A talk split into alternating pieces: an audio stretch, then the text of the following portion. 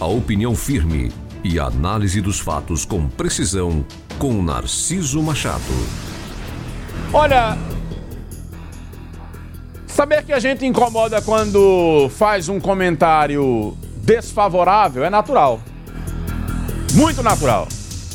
Já disse aqui ao longo desses últimos três anos, em que venho atuando no comando do Jornal da Fã, que cada grupo político quer uma imprensa para chamar de sua. O presidente da República critica a imprensa, só vai nos meios de comunicação com os quais ele tem uma afinidade. E assim sucessivamente. Aqui no Jornal da Fã, graças a Deus, a gente coleciona irritações, raivinha, biquinho, chute na canela de tudo que é grupo político. De tudo que é grupo político. Graças a Deus, o que demonstra a nossa atuação de forma equilibrada e primando sempre pelo bom jornalismo. Ontem, aqui no Jornal da Fã, nós fizemos uma análise de que o PT pode perder o discurso, de que Rogério pode ir sem discurso para o processo eleitoral, já que a gestão de Belivaldo não é só de Belivaldo, é de Belivaldo e Eliane, que é vice e que, portanto, conduz a área social do governo. Qual argumento terá o PT para apresentar? Ah, não, só porque é o candidato de Lula? É Lula agora o homem que comanda a política do país, resolve todos os estados. Nunca foi assim com nenhuma liderança. Este argumento da onda Lula, um argumento imposto, um argumento como se ela fosse irrevogável, como se em outubro do próximo ano todo o país fosse se pintar de vermelho. Ninguém mais tem críticas a nenhum erro que o PT tenha cometido no passado. Todo mundo vai se apaixonar pelo PT e votar no candidato que Lula apontar ou nele próprio, sem nenhuma análise crítica. Que é isso? Em nenhum processo eleitoral as coisas acontecem dessa forma. Vamos pegar o auge de Lula, 2002. Vou nem me referir ao Brasil, porque o ouvinte sabe que acompanha diariamente que em todo o Brasil diversos partidos venceram eleições. Óbvio que o partido do presidente sempre tem uma vantagem. Sempre haverá isso na política brasileira. 2002, Lula, na sua primeira eleição, a onda vermelha iniciando o seu processo de tomar conta do Brasil, em Sergipe foi eleito João Alves. O governador eleito não foi o do PT. O então candidato José Eduardo Dutra, que foi ao segundo turno com João.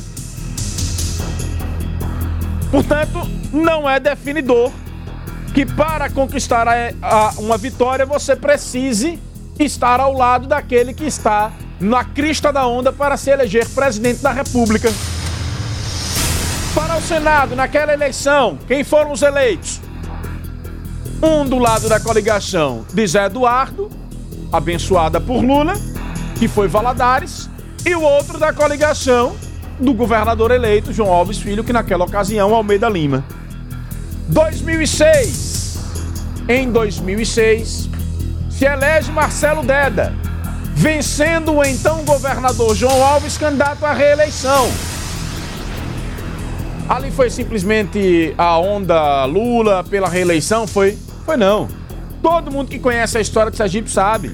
Botaram o dedo no pito do empréstimo para liberar a ponte Aracaju Barra, dificultaram o governo de João para equilibrar a disputa. Teve muita estrutura nacional vindo para ajudar a Deda, que conseguiu, numa disputa equilibrada, vencer o pleito. Fosse Deda para disputa sem essa estrutura do governo federal, para ver se a onda Lula, simplesmente por onda, por onda Lula e por discurso, resolvia alguma coisa Naquela eleição, venceu Deda, mas o Senado foi conquistado por Maria do Carmo. Em 2010, Deda se reelege. Deda estava onde? No comando da máquina, governador. Se elegeu mais uma vez para mais um mandato, como tradicionalmente aconteceu desde que a reeleição foi implantada em Sergipe, como aconteceu das duas primeiras vezes só não acontecendo com João, que perdeu a reeleição em 2006 para Deda. Em 2014, sim, voltando ainda a 2010, foi a onda Lula, foi só isso aqui, a onda vermelha, tal, Dilma, candidata, vai eleger a primeira mulher, foi só isso? Foi, foi não. Foi Deda no comando do governo, com a máquina na mão, com a caneta na mão, podendo organizar o seu processo de reeleição. Naquela eleição, quem se elege para o Senado, Valadares se reelege, se elege Amorim. E todos sabem que Amorim teve mais votos que o próprio Deda para a reeleição. Foi um da Lula, foi? 2014, se elege Jackson governador. Jackson estava onde? No comando do Estado. Assumiu após a morte de Marcelo Deda. Para o Senado, quem ganhou? Maria do Carmo. Jackson no comando do governo. Tendo Belivaldo Chagas como vice. Não tinha um vice do PT na chapa. A chapa apoiou a reeleição de Lula. Foi a onda vermelha só, foi? Ou foi Jackson no comando do Estado que coordenou o processo da campanha? 2018, Belivaldo se elege com a maior votação que um candidato ao governo já teve em um segundo turno, como a vice do PT. Nenhuma eleição em que o PT teve a maioria dos governadores do Nordeste. Teve o impacto da onda vermelha? Claro que teve o impacto do PT nesta eleição. Aliás, não só nessa, como em todas as outras. Sem dúvida alguma. Agora, usar o argumento de que é definidor, de que agora o mundo se resolve pela onda vermelha, isto é impor aos demais aliados um argumento que não condiz com a realidade. Arrume outro argumento para conseguir convencer os seus parceiros de que você é o melhor nome não impor um discurso da onda vermelha. Em 2018 venceu para o Senado Rogério e venceu Alessandro. Um candidato de um lado, outro candidato do outro. Isso significa o quê? Que o povo, na hora de fazer as suas escolhas, não fica tão preso assim a essa questão da onda vermelha. Lula vai ser o definidor de tudo. Vai eleger os 27 governadores? Não vai se eleger governador de nenhum outro estado, de nenhum outro partido. A Câmara Federal, os 514 serão petistas. Os 81 senadores serão do PT. Acabou, não tem mais outro partido no país. É só onda vermelha. Onda vermelha, aliás, que não aceita crítica. Aqui, ó, acima de tudo e de todos. Intocáveis. São os intocáveis desse processo de 2022 agora. Não pode mais a imprensa avaliar criticamente os argumentos colocados. Esse avaliar tem consequências, viu? Esse discursinho de criticar Bolsonaro pelos ataques que o presidente muitas vezes irresponsavelmente faz à imprensa é só fachada, porque na prática agem da mesma forma agem da mesma forma. Eu vou revelar para vocês o que é que os prefeitos no interior dizem, que é efetivamente a onda vermelha que está acontecendo em Sergipe, se é verdade com a palavra o senador Rogério Carvalho. O que dizem eles é o seguinte: a onda vermelha que está operando para viabilizar a candidatura de Rogério são as emendas que ele está trazendo indo prefeito a prefeito, conversando com as lideranças políticas e condicionando a chegada de recursos ao apoio à sua candidatura. Essa é a onda vermelha que está operando em Sergipe. Política não se faz com argumento só, não.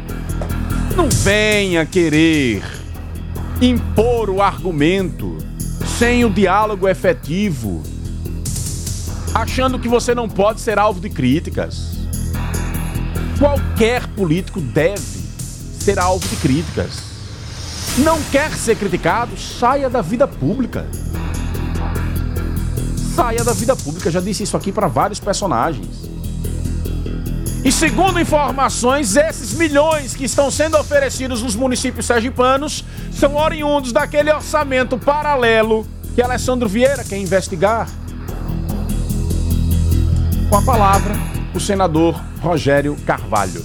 Não existe, nem nunca existiu, nem em 2018, quando Bolsonaro foi a onda do momento, Quando o antipetismo foi a onda do momento, ela não foi definidora da eleição em todos os estados. As realidades locais impactam também. Tanto é assim que o Nordeste fez uma parte da eleição no Brasil. A maioria dos governadores do Sul e Sudeste, aliados de Bolsonaro. No Nordeste, opositores a Bolsonaro. Em outras eleições, já aconteceu também o inverso. Não é só a onda Lula que vai mandar na consciência dos sergipanos. Você está ouvindo Jornal da Fama. Para finalizar este assunto do Partido dos Trabalhadores. O presidente Luiz Inácio Lula da Silva concederá nos próximos dias uma entrevista a uma emissora local. Emissora composta por profissionais valorosos, éticos e respeitados. Profissionais que merecem o nosso devido respeito. E aqui mando o meu abraço a eles. Ontem, ao ver a postagem nas redes sociais de uma pessoa muito próxima ao senador Rogério Carvalho, mandei as palminhas, parabenizando pela iniciativa de trazer o presidente para falar com o povo sergipano. Recebo a seguinte resposta. Nem questionei absolutamente nada o porquê da escolha da emissora, porque eu acho que é, não cabe a mim, não caberia a mim questionar, e também acho que está, a imprensa sergipana estará muito bem representada com aqueles que vão entrevistar o presidente. Tem problema nenhum com isso. Muito bem representada.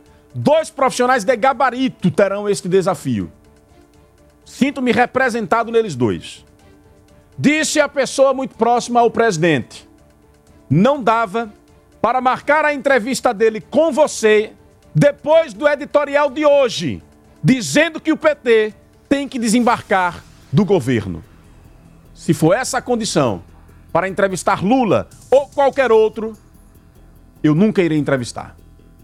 Se for esta a condição para ter o respeito do PT e do senador, nunca poder utilizar esse microfone para fazer uma crítica, não quero respeito do senador.